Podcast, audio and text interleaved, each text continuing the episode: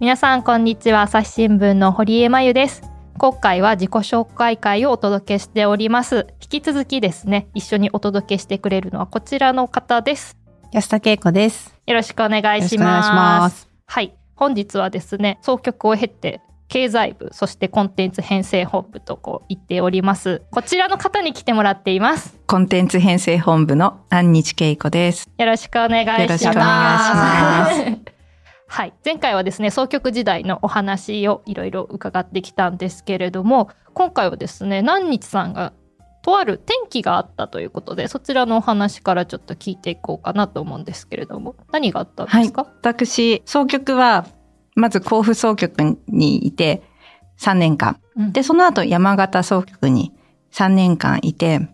でちょうど山形勤務時代に知事選があったんですね。うんで、その知事選の最中に、すごいお腹痛くなって、うん、朝。朝？急に？急に？うん。もう悶絶みたいな感じになって、もう起き上がれない。起き上がれない。も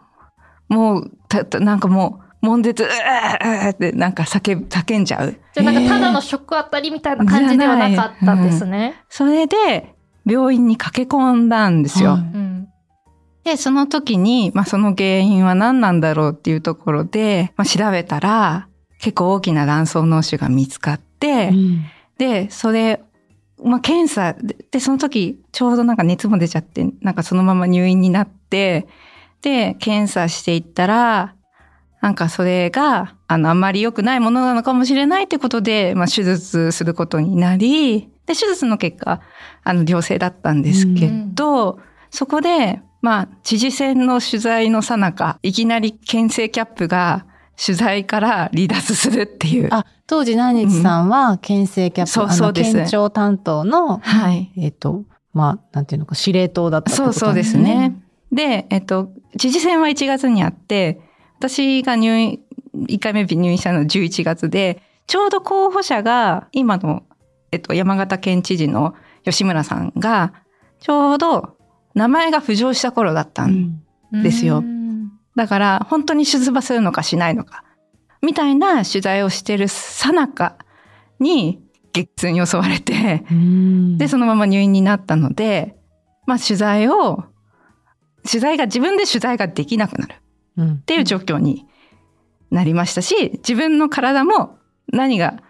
これから何が起こるのかわからないっていうような状況になって、結構なんか落ち込んだというか、うん、あの、まあ、どっちつかずの状況になったというか、まあ、悲しい思いをしたというか。うはい、この知事選っていうと、県庁を担当している記者にとっては、本当に大きな、うん、あの、取材の機会で、じゃあ誰が出るのか、じゃあその人が出るとしたら、誰が擁立するのか、どこの党から出るのかっていうのが、で、どのタイミングでそれを表明するのかも含めて全てもう他者とのもう競争なんですよね。そねそれをいつうちが打てるのかで本人に当たったりとか関係者に当たったりっていうもう取材がかなり水面下で激しく動くっていう感じですよね。でその候補者本人だけじゃなくてどこの党とかどこの政党とかどこの会派がどんな人を擁立しようとしてるのかっていうのを結構手分けしてあの日々取材するっていうところがもういよいよ佳境に入っていくよっていう時期だったっていうこと。はい、そうそう。だからこう、日々動くから、もういつも外せないというか、常にこう緊張した状態が続いているんですよね。うん、で、何日さんその時は年齢はおいくつだったんですか ?27 かな ?28 かなそれぐらい。卵巣のこの不調っていうのはもう全然気づかなかった全然気づかなかったです。はい。全くもって気づかなくって、あの、そもそも婦人科に行ったというか、うんうん、あの、そ、その、行った病院で、あ、これは婦人科系かもしれないから、まず婦人科の診察受けて、みたいな風に言われて、え、婦人科？みたいな感じで、それが初めての初婦人科です。あ、そうなんですね。そうなんですね。それも大公開の一つなんですけど。検診とかなんか受けたりとかもしたことなくて。なかったんですよ。でもそれで急になんか腫瘍があって悪性かもしれないって言われたら結構パニックっていうパニックです、パニック。もうなんかご飯とか全然食べれなくなりましたね。そ即入院なんですか？その時その時ね、即入院だったんですよ。多分、ひね、ね、捻転しちゃってる転しちゃってる可能性があったんだと思います。でも、その時って一人暮らしでした？一人暮らしです。でも誰に連絡、会社をこんな風に急に休むっていうことも、うん多分あんまりなかっただろうし、で、しかもある程度の期間休まないといけないっていうこともあったり、で、手術になるかもって言ったらどうしようとか、誰にどういう相談すればいいかって。まず親うん。に連絡して、で、総局長に連絡して、ごめんなさい。入院することになりました。みたいな感じですよね。うんで、事情説明してって感じですね。あもうなんか、ショック、確かにすごくショックで、仕事ができなくなるショックももちろんあったんですけど、やっぱり自分の体を大切にしてこなかったショックの方が大きかったかなっていう。やっぱりそれまで結構やっぱり頭の中の8割ぐらいは仕事のこと、うん。2割は寝ることみたいな感じの生活をしてきて、実際に自分の体が倒れて、えっ、と、持たなくなった時に、何が自分を助けてくれるのかって思った時に、うん。その、仕事ばかりしてきたことは、残念ながら後悔になってしまうんだなっていうのをその時思ったんですよ。そうか。うん、でやっぱ自分の生活大事にしないとなっていうのをその時すごく感じましたし、あとその選挙そのものは私がいなくてもなんていうのかな紙面は全くもって何の違和感もなくできてくるわけですよ。うん代わりの人が取材して、ね。の人たちがやっぱり一生懸命多分大変だったとすごく大変だったと思うんですけど取材をしてあの紙面はやっぱりきちんと世の中にお届けするものが出されてる。しでもだから仕事なんだとも思って、うん。でもちろん後輩たちあのその時一緒にやってたメンバーは成長していくし、うん。やっぱりそこでやっぱり自分が今何をすべきかって考えた時に体を治してもう一度仕事に持続可能に復帰することなんだろうなっていうふうに思いました。そうこのね卵巣脳腫ってわからないんですよ。っていうのは私も卵巣脳腫になったことがあって。え、それはいつぐらいの時ですか？私2018年なんでちょうどその紙面編集に来た1年目の時になって、で私あのその定期検診婦人科で、その子宮頸がんとかの検診を受けに行って、受けに行くとないことを知るために行くみたいなことあるじゃないですか。自覚症状もないし、でとりあえず行ったらあの検査してくださいって言ってあのがんではないんだけどその卵巣脳腫の可能性があるからちょっと精密検査っていうかもうちょっと詳しく検査してくださいって言われて、うん。私もそういうふうに言われてで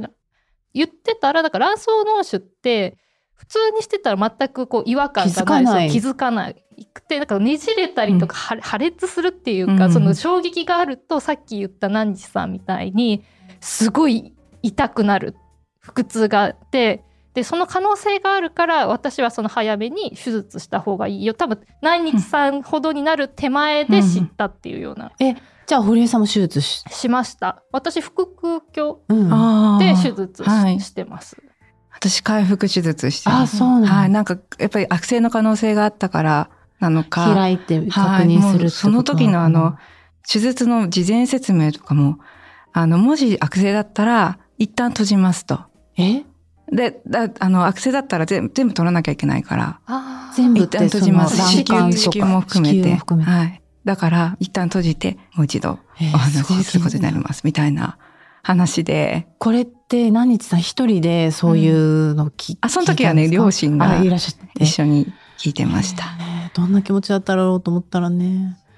いや、実はね、私も、うん。あの、卵巣のそばにっていう、棒ってつくんですけど、はい。某卵巣脳腫っていうのになって、ここれは私は初任地の大分にいた時に、はい。ある日突然不正出血したんですよ。で、あの、生理の時と違って、本当に鮮血が急に、え、これなんだろうと思って、怖いと思って病院に行ったら、結構本当に10センチ近くのこの腫瘍ができてますって言われて、うんで、その時の先生がね、説明の仕方が、こう自分のね、体で表現してくれる先生だったんですけど、この肘を上げた感じでね、両手をブランブランブランとさして、あの、ここの手のところに、この手のひらのところが卵巣ですと。ブランブランブランとしてるんですよって言われて、で、この私のこの腕の卵巣の近くに大きな腫瘍がぶら下がってるから、重みでね、グリンとなると。ああ、え痛そう。痛そう。ブラブラしてんですよって言われてて、グリンってなったら、もう自然には治らないんで、うんあの、手術するしかないです。うんで、この、ほら、うっ血して血の巡りが悪くなったりしたら、これうん壊死しちゃうから、早めにやんないといけないし、すっごい痛いです。うん。で、あなた結構大きいから、周りの内臓もやや圧迫してるし、捻転しちゃうかもしれないから、手術まで飛んだり跳ねたりしないでくださいって言われたんですよ。え、飛んだり跳ねたり普段してないけど、でも、ででもなんかね起きた時にちょっと階段ヒュッてこう衝撃与えたりとか、そういつそうなるかわかんない。でちっちゃい頃ってそういうのってあのちょっと様子を見てちょっと経過を観察しましょうってなるんだけどそういうふうにこう大きくなってくると大きくなってる。でも全然気づかなくって、私もなんか何日さんと一緒で、その時24ぐらいだったんだと思うんですけど、あの、婦人科は高校生の時に一回、えっと、かかったことがあったのかなたまたま。でもそれ以外には、あの、検診とかでは、もう堀江さんみたいに検診とかね、うんちゃんと行ってなかったから、本当にびっくりして、これからどうなんだろう。私は親が結構心配してましたね。その、自分はなんか、この先どうなるかが、多分全然想像が追いついてないから、実感としてわかんないんだけど、もう親がかなり心配してたっていうのはあったな、うん、親はでもかなり家族はすごい心配。そうですね。入院中は母親が積みなんていうの私の部屋に住んであのずっと通ってくれてましたね、うん。どのぐらいその療養に時間かけたんですか、いやこれが意外に復帰早かったなって。回復手術だったんですよね。そうそうそうでも。12月に手術して1月に知事選があって多分2月ぐらいには復帰してた気がします。でも全体的に休んだのは3ヶ月だったと記憶してるから。1112月。か、うんでもとりあえず悪性じゃないってことが分かって、はいまあ、一旦はほっとするけど、その後は休むのが長くなったら、またうん復帰に向けての心配事も出てきたそうりしそうですませんか、ね。だから多分あの手術して1ヶ月ぐらいは家ずっと実家に帰ってたんですよ新潟の。で実家で過ごしててで多分2月ぐらいに徐々に徐々に仕事に戻ってきた感じだったかなっていう。その婦人科系の病気した時って相談はなかなかね、うん。あの周りにしにくいしましてや双極っていうと本社と違って働く人数も限られてて、すね。かつやっぱりその生理のこととかお腹のこととかってなかなか言いにくいし同性の先輩も少なかったりし,、うん。そうですね。しますよね。どうしてたんだろう。でも結構、うその当時一緒に仕事してた人には婦人科系の病気ですとは言ってたかな。あ総局長にも言ってたと思います。そこいや私は当時この手術じ地元に帰って手術するってことになったんですけど休みます2週間ぐらい休みもらったのかな私堀江さんとして腹腔鏡手術だったんですけど、休みますって言った時に若干嫌な顔されて所属長にえー、ひどい。で嫌な顔したのかどうかわかんないけどその時言われたのが、うん腫瘍の一つや二つ人間誰にもあるよって言われたんですよ。で私これどういう風に受け取っていいのか分かんなくていまだに根に持ってんですけどかなり。それはなかなか いやなかなか。問題発言ですなんていうの？このね励まそうとしたのかもしれないですよね。大丈夫だよみんなねそういう経験経て今うん元気に働いてるから、だからそんなその手術って言っても心配しなくてもいいんだよっていうニュアンスで言ってくれたかもしれない。かでも私は結構どういう風に受け取っていいのか分からなかった。そもそももうナーバスですもんね。そう何言われても、ねそう心配だから。2週間休むって地元に帰るっていうことだけでも当時は結構大きな出来事であちなみにその病気になったのは初日あ分かったのは初日だったんですけどあのその後移動して移動先結構すぐ移動があって、で移動先したばっかりのとこだったんですよね。だから移動してきたばっかりの私がまたすぐ休むっていうことがあちょっと嫌だったのかな。精神的にもそれは言いづらいですよね。やっぱりその穴を開けることがなんかこう頭の中ではなんかどれだけ大変かっていうのが身に染めてたりするじゃないですか。うんうん、で総局だと余計人が少ないっていうことでっていうのをちょっと考えちゃうんですよねどうしても。で自分の中でそうやってあ移動してきたばっかりなのにすぐしばらく開けちゃうなっていうのがあるからもしかしたら励ましの意味で一つや二つあるって言われたのかもしれないけどあんまりいいようには取れなかったし私は何日さんと違ってやっぱり自分がこういう症状で休みますっていうのは言いにくいなっていうのがあったんですね。うん、まあ私もともとね、うん、自己開示がすごい苦手なんで、しかもそんなに親しくまだ働いてない人たちでもあったから。どう説明したんです腫瘍があるから休みますっていう感じでいや、確かね、所属長とデスクと、あと勤務表をつけてる、まああの、一番トップの、この、記者の先輩に相談したのかな、うん、でもそしたら2週間のね勤務表に病休って書かれたんですよ。それもね超根に持ってる。うん、えー、別に言ってないのにね言ってない人からも「えどうしたの?」ってなるじゃないですか。でそういう事態を避けたかったんだけどっていうねことがありましたよ。なんかね私の恨み節の話になってるから いや私なんかその時に今のあなたの仕事は体を治すことだからって総局長に言われてよかったですねすごくあのよかったというか、うん、ああの仕事のことはもちろん心残りではあるけれども、うん、やっぱり体が元気じゃなきゃ仕事できないし、うん、あのよく健康よりも健康ってあの言いますけどもう本当その通りだなと思って、結構治療にその期間は専念できたのは、あの、その時の総局長のおかげかなっていう、途中市によってね、ね。言葉のかけ方がね、違いますね。ね、うん、そう。私がね、悪く取っちゃってたのかもしれないけど。いやでも、その精神状態の時にそう言われたら、そう受け取りますよ。うん、そう、まだ若かったしね、うん、なんか他にこういう意味かなっていう捉え方ができなかったんだろうけど、でもそうやって、あの、体を治すのが一番大事だよって声をかけてもらったら、うん、なんかね、休みやすくはなりますね、休みやすくなりましたね。やっぱり、総局人数多くないから、うん、やっぱり一人がかけることの負担ってすごく大きくって、多分私が休んでる期間の負担大きかったと思うんですけど、結構嫌な顔された記憶はなくって、結構メンバーに恵まれたのかなって、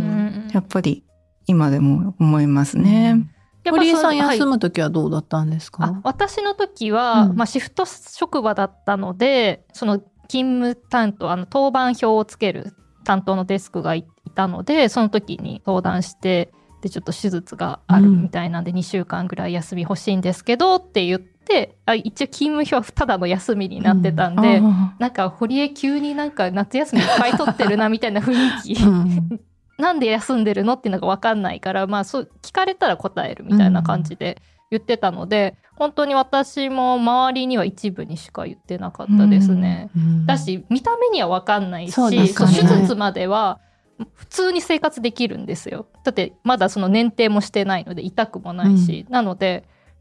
行って帰ってきても多分私が手術したっていう痕跡は全くわからないっていう感じで、まあ、あの近辺の人だけに言ってっていう感じでしたね。それ以降何日さ何か変わ自分の中で仕事との向き合い方とか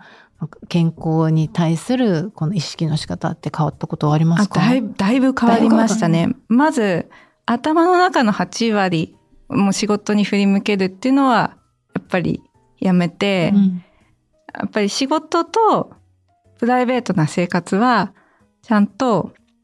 バランスを取らないといけないなというふうには思いました。だから結構休みは大事に。うん、やっぱ休みの日も今まで結構仕事あそうなんです、ね、しちゃうタイプだった。だって焼肉屋さん行って次の取材先って言って取材に行っちゃう方でしたからね。うん、そうそこはやっぱりちょっと仕事を抜く時間を作るようにしました。うん、うんやっぱその休みを作ることで気持ちに余裕が生まれるというか、うん、変化とかも精神的な面でもありましたか、ねはい、ありましたありました。やっぱりまあ仕事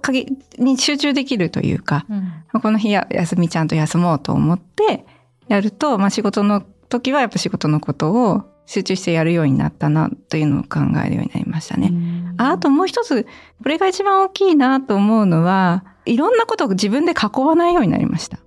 あの、いつ、いつ自分がどう倒れるかわからないっていうのがあるので、はい、あの、そうなった時にすぐ誰かがカバーできるというか、あの、誰かに引き継げる環境っていうのを作るように意識するようになりました。ああ、それ大事ですね。ですねこの人に聞かないとわかんないとか、うん、この人じゃないとちょっと状況わかんないっていうのができちゃうと、本人も休みづらいだろうし、うん本人がに何かあった時に周りも対応しづらいっていうのはありますよね。そうそうそうなんですよね。そこが一番仕事のやり方としては意識が変わったところかなっていう。うん、それっていうのは例えば今こういう取材してますとかこういうことを書きたいですみたいなのを共有するってそういうことですか？あいや取材先の連絡先を作るみたいな感じですね。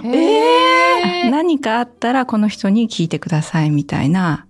いやそれは結構初めて聞いたかも。うんあの、そういう連絡先を持っておくそれは、うん、あの、結構重要な、その、情報源明かしちゃいけない人とかはのけてっていう感じそうそうですね。あの、本当表立ってる情報だけでもまとめておくみたいなことは、してました。記者はね、みんな自分個人個人で取材先開拓してって、関係を築いていくから、それをシェアするっていう発想ってなかなか生まれないと思うんですよね。ね。まあ、でもそれをじゃあこれを日常的に開示してるかって言ったらそうじゃなくて、うん、なんていうのかな。何かあった時に送れる状況にしておく。置いておくってことですよね。手元に持っておく。ちょっとしんどい時に、あ、じゃあ、って渡せるように渡せる環境を常に用意しておく。いや、それはでも発想としてないもんな。うんことは意識してます。でも確かに急に振られた時に全部一から調べるってなったら結構こう渡された方としてはあ大変だなって思う。仕事になっちゃいますもんね。でもその連絡先があればあとりあえずここに行けば自分の取材ができるっていうのが分かるんで全然違いますよね。そうか。で私実はこの前ね何日さんと話してた時に、うん、何日さんの健康法っていうか何日さんの日常をなんか聞いたんですね、はい、この前。さ朝すごい早くラジオ体操してます朝6時。そうですねあの E テレ E テレの6時25分から6時35分は何があっても絶対そのテレビ体操を見てるんやってるんですよ。録画じゃなくてオンタイムで見てるんですね。絶対これは何があっても、ラジオ体操してますって結構きっぱり言われたんで、なんでなんで例えばこう、ご飯、朝ごはん作ってて、卵焼きを巻くの間に合わなかったとか、うん、そういう時も、止める卵焼き止めてラジオ体操します。え、なんで、なんでラジオ体操なんですか？これは、私、1回目の産休の時に、実家に帰って里帰り出産した時に、母がずっとその時間にテレビ体操を見てて、うん、で、それを一緒にやってたからなんですけど、やっぱり肩こりとか、日常的に、あの、あるんですけど、やるとちょっと軽くなった気がするんですよ。で、5、6年やってるんですけど、えっ、ー、と、時々やっぱりサボるじゃないですか。はい、めちゃくちゃ肩凝るんですよ。そんな変わります？あもうあ、これ最近ラジオ体操サボってたからだとか思って、うん、もう一度やるっていうのを気づいたら、えー、5、6年、6年ぐらい経ってますね。その、例えばなんか10時前ぐらいにも NHK で体操してたり、うん、昼頃にもやってたりすると思うんですよね。やってたりします。なんで6時半昼ぐらいだとちょこちょこやっぱり仕事が入ってくる、来て、うん、あの、す飛ばしちゃうんですよ。あはいはい。でも6時25分から6時35分は、えっと、スキップすることは少ないので、やってるんですけど、あ、でもあの、早しの時、あ、早6時から勤務の時。あの、あれですね、速報席の早当番の日があるんですね、はい。うん、その時はしたりしなかったりです。そう、6時に着席して業務が始まるんで、うん、6時半頃っていうとちょっと引き継ぎも終わって、ねはい、7時に向けて、朝の通勤時間に向けて、どういう編成していくかっていうのをちょっといろいろ相談したり考えたりしないといけない時間帯そうです。ちょっとスキップしたり、ね、スキップすることもありますけど。それは在宅なんですか？在宅で。でもできそうな時はやってます。いやそう。健康法がね、すごい。いや、私なんかはそれ聞いたら、録画して毎朝再生すればいいんじゃないかって思っちゃうんですけど、そういうことではないんですね。時計代わりなんですよね。ああ。うん、そっか。体がこう染みついてね。しかもね朝になったよっていうのが認識してくれますし、ね、やっぱいつでもできるかなって思うと、やらないあ、録画してるかうんら後でやろうってなるとやんないかやらないら、んですよ。オンタイムでもうこれを流してしまったら、もうできないよっていう環境に 追い込むってことそうです。しかもね、あ何時さんね、朝早いんですよ。朝何時起き朝ですか、だいたい5時です。神田さんに次ぐ速さじゃないですか？この前、あの、部内での送別会があって一緒に夜、あの、飲食を共にしたことがあるんですけど、結構遅かったんですけど、そんな日でも翌日は朝5時に起きるっていうから、へえじゃあうん夜がどんだけ押してても朝は変わらない朝ですか？変わらないですね。まあ5時。寝坊して6時。はい。休みの日もですか？休みの日も。寝坊して6時すごい、はい今朝は寝坊して6時。えー、ちゃんと朝体操しました。朝体操して、スッキリした表情で。表情で 今日も すごいかえ、あこの寝不足になったりすることないですか？いや、ありますあります。どう補ってます？疲れとか寝不足とかは。昼寝と、寝不足になった翌日の夜は結構よく寝れるんですよ。ああ、疲れてるしね。はいうんだから、翌日の夜にしっかり寝るかな。それ、あれ、賄えてるのかな？睡眠。賄えてなさそうですうよ、ん。そうか。まかないてないかもね。通常は何時に寝てるんですあか、、これが、あの、何もない日は9時ですえ、。早っはい。眠たくなります？眠たくなるんですよ、それ5が時起。きだったらなるんじゃないですか、だいたい9時から10時の間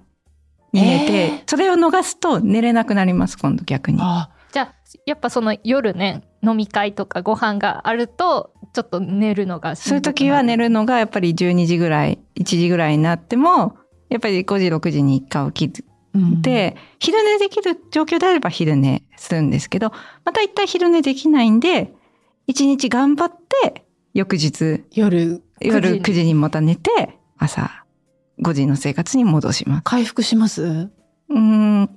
2日ぐらいあれば二日ぐらいある。だへー2日連続で1時寝て5時起きだと多分もう体が持たないのでうん3日目にダウンします。この9時とか10時に寝るのは、お子さんの寝かしつけか何かと関係してるんですか？そう子供が寝てうん自分も一緒に寝るって感じです。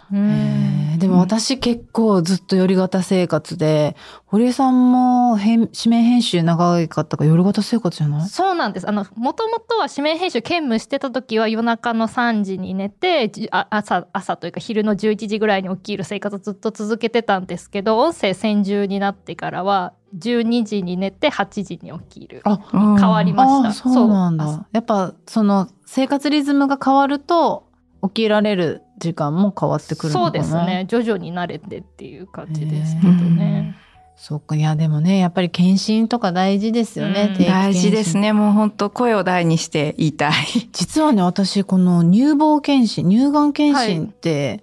全然受けたことがなくて、先日初めて受けたんですよ。マンモグラフィーじゃなくて、あのエコーだったんですけど、でもやっぱり私ぐらいの年齢から乳がんにかかる人っていうのも増えてくるから、定期的に受けた方がいいですって言われて、まあ、たまたま今回の検診では何もなかったんですけど、どうしてもね、日々、あの見逃しちゃったり、あ予約しないとなって思ってもそのままにしちゃってあいっかーってなっちゃったりねしがちなんですよね、元気であればあるほど、うん。そうですね。うん私毎月誕生日になったら検診の予約をするって決めてます。誕生月になああー、なるほど。ったら。はい。決めておけばいいかも確かに。うんだから私9月の誕生月なんですけど9月になったら検診の予約を入れるんで、まあ、大体病院によりますけど10月から12月ぐらいに人間ドックあそうなんだ、やるように。そうだから検診によってもその年齢によってちゃんと受けた方がいいとかまだ受けない方がいいとかね、水野さんがよくおっしゃってますけどそういうのもあるのでね、うん。そういうのも調べつつですけど子宮頸がんなんかはね、そうだようね、ん。私も定期的にあのこの結局手術したんで見てくださいって言われて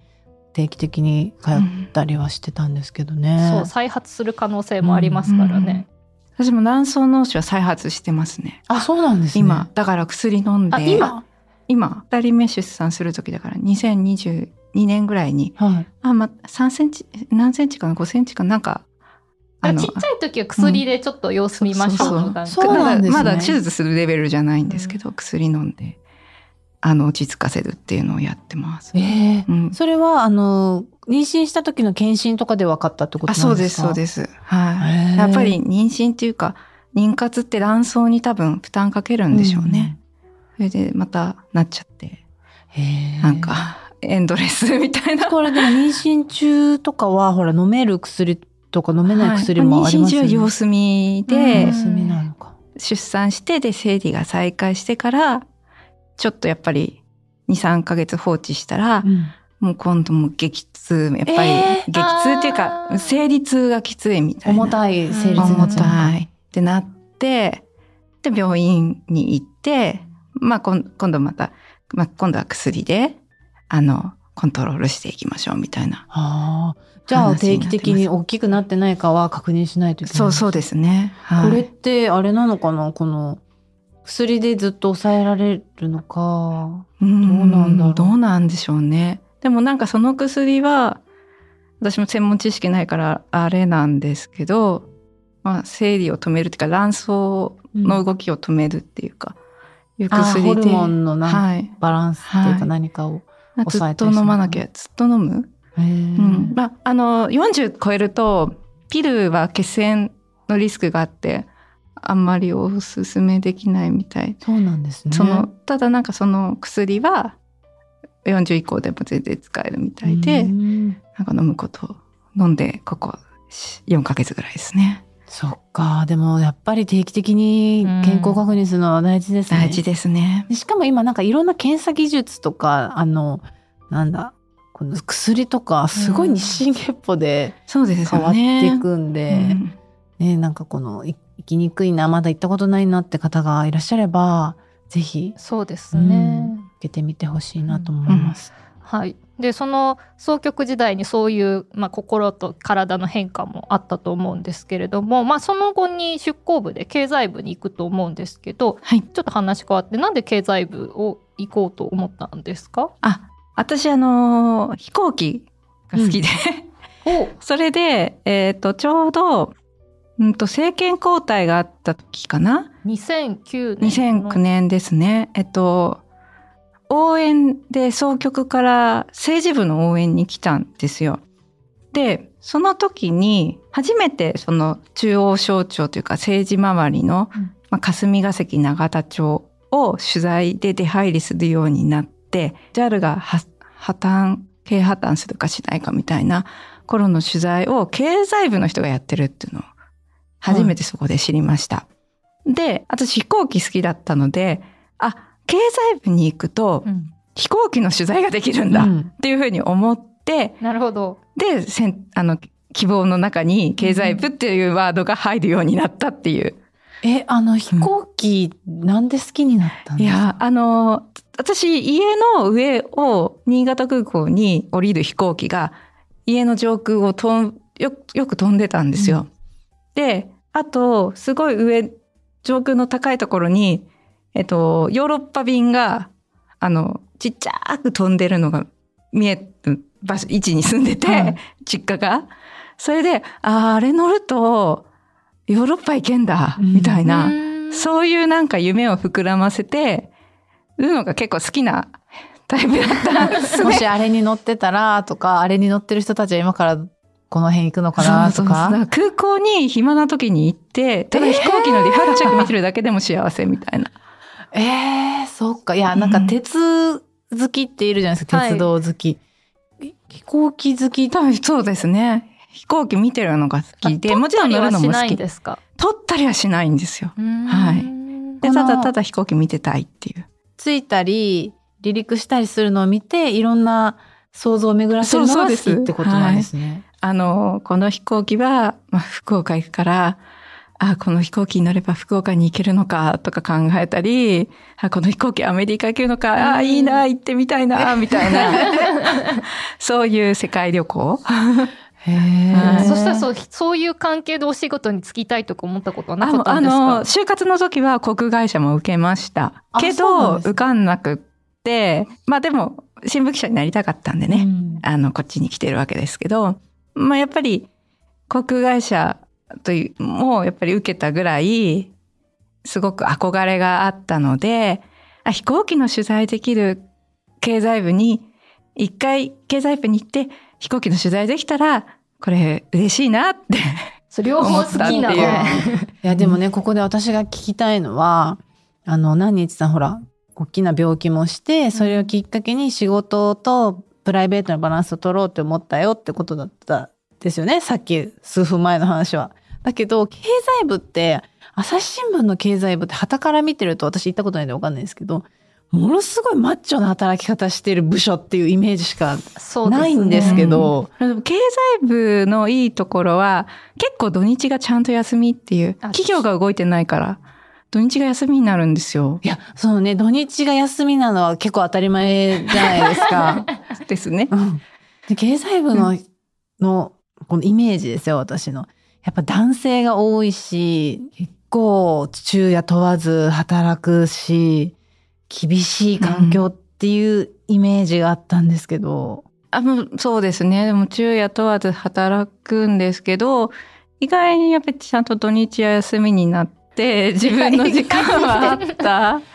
そういや、うんそこで言ったらほらまたすごい仕事が大変になっちゃいそうだな、まあ大変な仕事がないかって言われたらちょっとそう難しいんだけどでもその中でも朝日新聞の中では政経社って呼ばれてるはい政治経済社会っていうのは結構ハードワークな部署だよっていうイメージがうんあったんですけど、でもやっぱそこは憧れのそうですねが。勝ったって感じなんですかね。なんか、うん、そうですね。もちろん、その、自分の人生は大事にしつつ、仕事は、やっぱり仕事としてうん何かやらなきゃいけないっていうか、期待されてることがあったとしたら、その期待のちょっと上をうん出していくのが多分仕事だと思っているので、そこである程度目標を持ってやりたいなって多分思ったんだと思います。うん。中途、仕事中途半端にはしたくない？どうでした？行ってみて。行ってみて、あ、ハードでしたね。ですよねそりゃそうだ。そうですね。あの、今はどうかわかんないですけど、やっぱり企業の経営者の皆さんって、すごいみんな朝方なんですよ。朝6時、7時ぐらいに出社するうん方が多くって、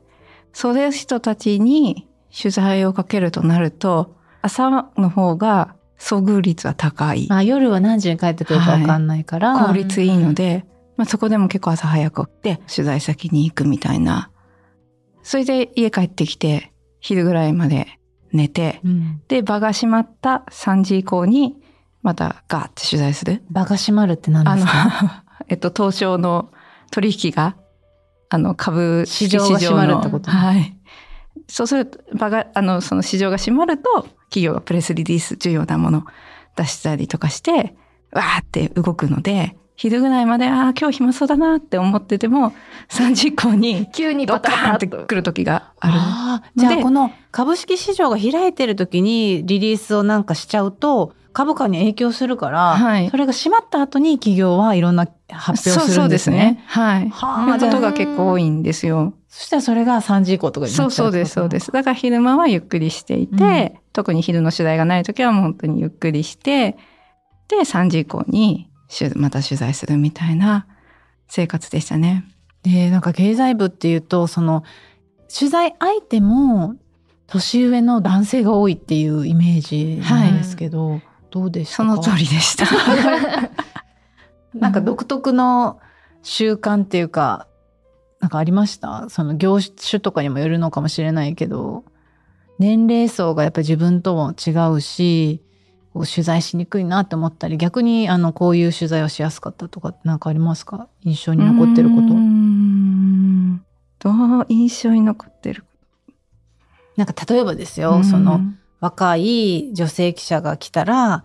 ちょっとあしらわれて終わりみたいな感じなのか、それとも割と、その、真摯に向き合ってくれる感じなのか、どんな雰囲気なんですかね？あ真摯に向き合ってくれる雰囲気はありますね。うんやっぱり社を代表して行っているので、あ、その何日さんが。あ、そうそうです、そうです。朝日新聞の記者として対応してくれてるわけだから、そこに対して何かすごく嫌な思いを経営者の方々からされた記憶はないですね。やっぱそういうのは何ですかねその事件取材とはまた違った取材になるんですかね、うん、そうそうですね。相手も誰かっていうのは多分分かってる人であれば大丈夫ですけどこいつ誰だっていうのが分かってない人に接触する時は嫌がられることとかは多々ありましたね。うん、あとはこのやっぱり知識の差とかもどうしても出るじゃないですか。はい、ずっとその道一筋でもうすごい経営陣とかそこまで上り詰めた方とどうしてもその取材する取材始めた自分との知識とかいろんな認識の差とかあとは読んでる本の数とか論文の数とかも全然違うわけですよね。なんかそういうのもあって例えば質問するのにちょっと一瞬こう臆したりとかあるいはなんかこういうこと聞いていいのかなとかなんかガンガン聞ける感じじゃなさそうだなって思ったんですけど、うどうですか？結構質問は練ってってたかもしれないですね。こういうことは、事前にいろんなことを勉勉強というかインプットして質問するみたいなことはありましたけど、でもインプットする時間がなくって、ぶっつけ本番になって、うん、ああ、変なこと聞いちゃったかな、みたいなふうに思うことも多かったかなっていう。そうですよね。やっぱりこれっていや当たり前でしょっていう世界なのか、うん、そもそもそこから質問した方がいいのかとかっていうのも難しそうですよね。難しそう。あとまあ、うん、結構企業は私が取材してた企業は広報の人がしっかりとしている企業が多かったのである程度広報レベ広報の方に聞けるところはあ基本基礎知識のところは広報の方に聞いて、もうちょっと深掘りしたい時はその方にそうそうですね。はい、はい、そういうような感じでやってました、うん、はい。なのでまあちょっとそんな中でね経済部に入ってまあいろいろ記事も書かれてると思うのでその印象に残ってる記事などは次回、はい、聞いていこうかなと思います。はい、はい、とりあえず一旦締めたいと思いますので、安田さん、なにちさん、ありがとうございました。ありがとうございました。朝日新聞ポッドキャスト、楽屋裏では、リスナーの皆様からトークテーマを募集しております。概要欄のフォームからどしどしお寄せください。お待ちしております。